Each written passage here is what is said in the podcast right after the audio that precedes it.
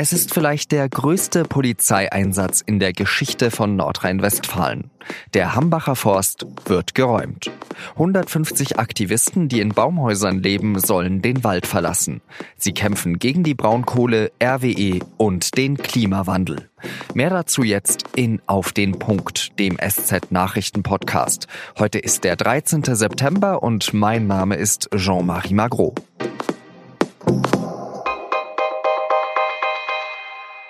Vergangene Woche gibt der Sprecher der Polizei Aachen ein Interview im Hambacher Forst. Und aufgrund der Gewalteskalation in den letzten 14 Tagen haben wir das Kräftepotenzial entsprechend erhöht. Wir sind mit ausreichend Kräften hier. Ganz gereicht hat es aber wohl nicht. Jetzt sind nämlich noch mehr Einsatzkräfte da. Mehrere Hundertschaften rücken am Mittwoch in den 200 Hektar großen Wald mit Wasserwerfern und Räumpanzern. Denn 150 teilweise militante Umweltaktivisten leben hier in 60 Baumhäusern. Sie bilden Menschenketten, halten Sitzstreiks ab und ketten sich an Bäumen fest. Für sie ist der Hambacher Forst das Symbol für den Kampf gegen die Braunkohle, die klimaschädlichste Kohleart überhaupt. Und nirgendwo in Europa steigen so viele Treibhausgase in den Himmel wie aus den Kraftwerken in Nordrhein-Westfalen. Die Aktivisten werden dabei unter anderem von den Grünen unterstützt. Katrin Göring-Eckardt machte der Bundesregierung am Dienstag schwere Vorwürfe. Wie kann es sein, dass im Hambacher Wald ein Energiekonzern von Ihnen völlig ungehindert die Bäume abholzen kann, obwohl die Zukunft, die Zukunft liegt nicht in der Kohle. Die Zukunft liegt in den Bäumen, meine Damen und Herren. Der Hambacher Wald muss bleiben. Das ist doch das Mindeste. Auch die Bundesumweltministerin Svenja Schulze, SPD, hat den Energiekonzern RWE darum gebeten, die Rodungen vorerst auszusetzen. RWE sagt aber, nur wenn auch das letzte Stück des Hambacher Forsts gerodet wird, kann die Stromproduktion in den Kohlekraftwerken NRWs gesichert werden. Der Konzern wird von der schwarz-gelben Landesregierung unterstützt. Über die neuesten Entwicklungen im Hambacher Forst spreche ich jetzt mit Christian Wernicke, dem NRW-Korrespondenten der SZ. Er befindet sich gerade bei der Räumung im Hambacher Forst. Herr Wernicke, beschreiben Sie uns doch bitte, was sich bei Ihnen seit heute Morgen abspielt. Es geht relativ ruhig zu bei dieser Räumung. Menschen, die erwartet hätten, dass dies eine Polizeiaktion wird, die Bilder produziert wie früher in Gorleben, Brockdorf oder in Wackersdorf. Sie werden getäuscht. Es ist ähm, sehr generalstabsmäßig geplant. Der Preis dafür, für diese Sorgfalt, ist, dass die Räumung sehr, sehr langsam vorankommt. Äh, die Räumung hat gegen 8.20 Uhr wirklich begonnen, als die erste, die ersten Raumfahrzeuge in den Wald eingedrungen sind. Und äh, bis 12.20 Uhr hatte man dann, dann die ersten beiden Leute von einer Barrikade runtergeholt äh, mit einer Hebebühne und der dritte Besetzer ist dann höher in die Bäume geklettert. Bei diesem Tempo wird diese Räumung Wochen, wenn nicht über Monate dauern. Die äh, Räumung ist ja jetzt erst einmal wegen Brandschutzmaßnahmen offiziell verordnet worden. Ähm, ist diese Räumung denn auch die Vorstufe für die Rodung des Waldes? Der Umkehrschluss gilt, ja. Sie können keine Rodung machen ohne Räumung.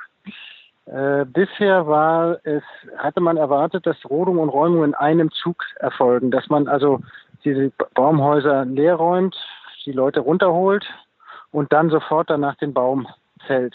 Diese Strategie wird jetzt nicht mehr verfolgt. Ich glaube, der wahre Grund dafür ist, dass man befürchtet hat, dass bis jetzt Ende September und noch mit bis Mitte Oktober so viele Aktivisten aus der ganzen Bundesrepublik und Europa in den Wald kommen, dass dann die Räumung sehr viel militanter und schwieriger und, und vielleicht auch ähm, gewalttätiger und mit mehr Opfern vollzogen worden wäre. Ich glaube, die wollen auf diese Art und Weise versuchen, die Räumung äh, ruhiger über die Bühne zu kriegen, mit dem Risiko, dass man dann eine gewisse Zeit lang, das können mehrere Wochen sein, einen leerstehenden Wald bewachen muss, damit die Besetzer nicht wieder reingehen. Das ist äh, alles eine heikle Operation. Wie sieht denn der Zeitplan für die nächsten Wochen denn aus? Wann soll denn die Rodung spätestens beginnen? Äh, das ist jetzt Juristerei. Offiziell nach Naturschutzrecht dürfte ähm, RWE ab 1. Oktober roden. Es gibt aber noch vom BUND, der Umweltorganisation, angestrengt ein so ziemlich allerletztes Gerichtsverfahren vom Oberverwaltungsgericht Münster. Und RWE hat zugesichert, dieses Ergebnis noch abzuwarten. Wenn das Gerichtsurteil früher kommt, könnte RWE auch schon früher mit der Rodung anfangen, also ab 1. Oktober. Äh, wenn das Gerichtsurteil erst spät kommt, dann würde RWE wahrscheinlich ab 15. Oktober roden. Aber äh, wann genau, weiß wahrscheinlich RWE im Moment noch nicht mal selbst. Nun stellen sich die Grünen und äh, auch die Bundesumweltministerin Svenja Schulze von der SPD an die Seite der Umweltaktivisten. Äh, dabei hat doch gerade erst eben diese vorherige rot-grüne Landesregierung die Rodung möglich gemacht. Ja, das ist, konnte man heute im Wald nochmal miterleben. Das wird grünen Politikern immer wieder vorgehalten, auch von Umweltschützern, natürlich auch von der CDU und FDP-Regierung, die jetzt in Nordrhein-Westfalen regiert. 2016 hat die rot-grüne Landesregierung eine sogenannte Leitentscheidung gefällt, die sich eigentlich hauptsächlich auf Garzweiler, ein anderes Braunkohlegebiet, bezieht. Dort wurden, äh, wurde das Gebiet verkleinert und dadurch wurden 1500 Leute vor der Zwangsumsiedlung bewahrt. Hambach spielte in diesen ähm, Beratungen damals überhaupt keine Rolle. Über den Wald wurde so gut wie nicht verhandelt. Das wird Ihnen immer wieder vorgehalten, sowohl von Umweltschützern wie von Ministerpräsident Laschet, der sagt, jede Rot, jede Tonne Kohle, die jetzt im Moment aus dem, aus dem Hambacher Tagebau kommt, sei eine rot-grüne Tonne Kohle. Damit müssen die Grünen umgehen. Das ist der Zwiespalt zwischen ökologischen Vorsätzen und Realpolitik. Fassen wir noch mal kurz zusammen. Die Bundesumweltministerin hat sich für eine Aussetzung ähm, der Rodung ausgesprochen. Es gibt eine Kohlekommission, die von der Bundesregierung eingesetzt wurde. Gibt es da vielleicht irgendwie doch noch eine Chance, diese Rodung abzuwenden? Das sind zwei Dinge. Ein Moratorium ist ja nur für ein paar Monate eine Verzögerung der Räumung. Man könnte sagen, die Kommission entscheidet bis Ende des Jahres und danach wird dann geräumt. Das wäre eine symbolische Geste, wo, da muss man vielleicht sagen, Ministerpräsident Laschet schon recht hat. Was bringt drei Monate Verzögerung?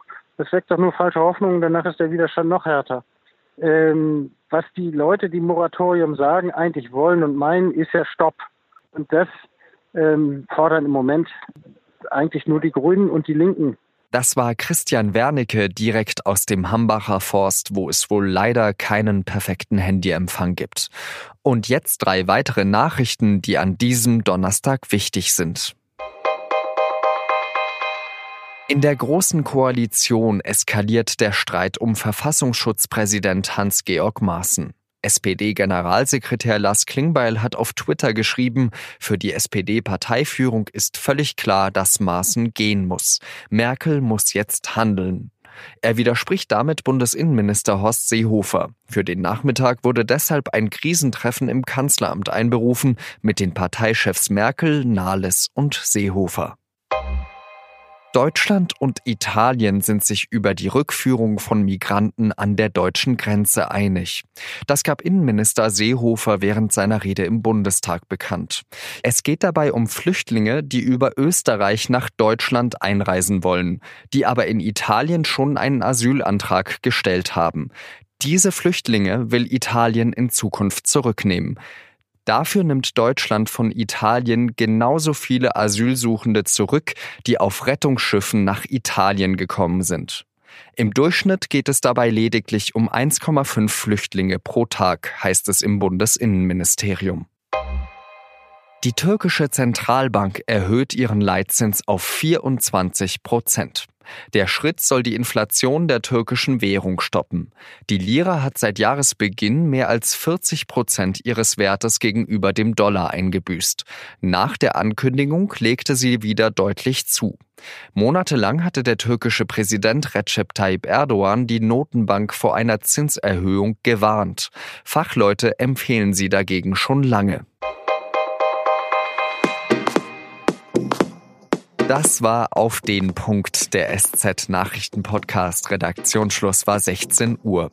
In der Freitagsausgabe der Süddeutschen Zeitung sollten Sie die Seite 3 lesen. Johanna Adorjan schreibt über den Theaterregisseur Thomas Ostermeier und dessen Liebe zu Frankreich, die ich nur allzu gut nachempfinden kann.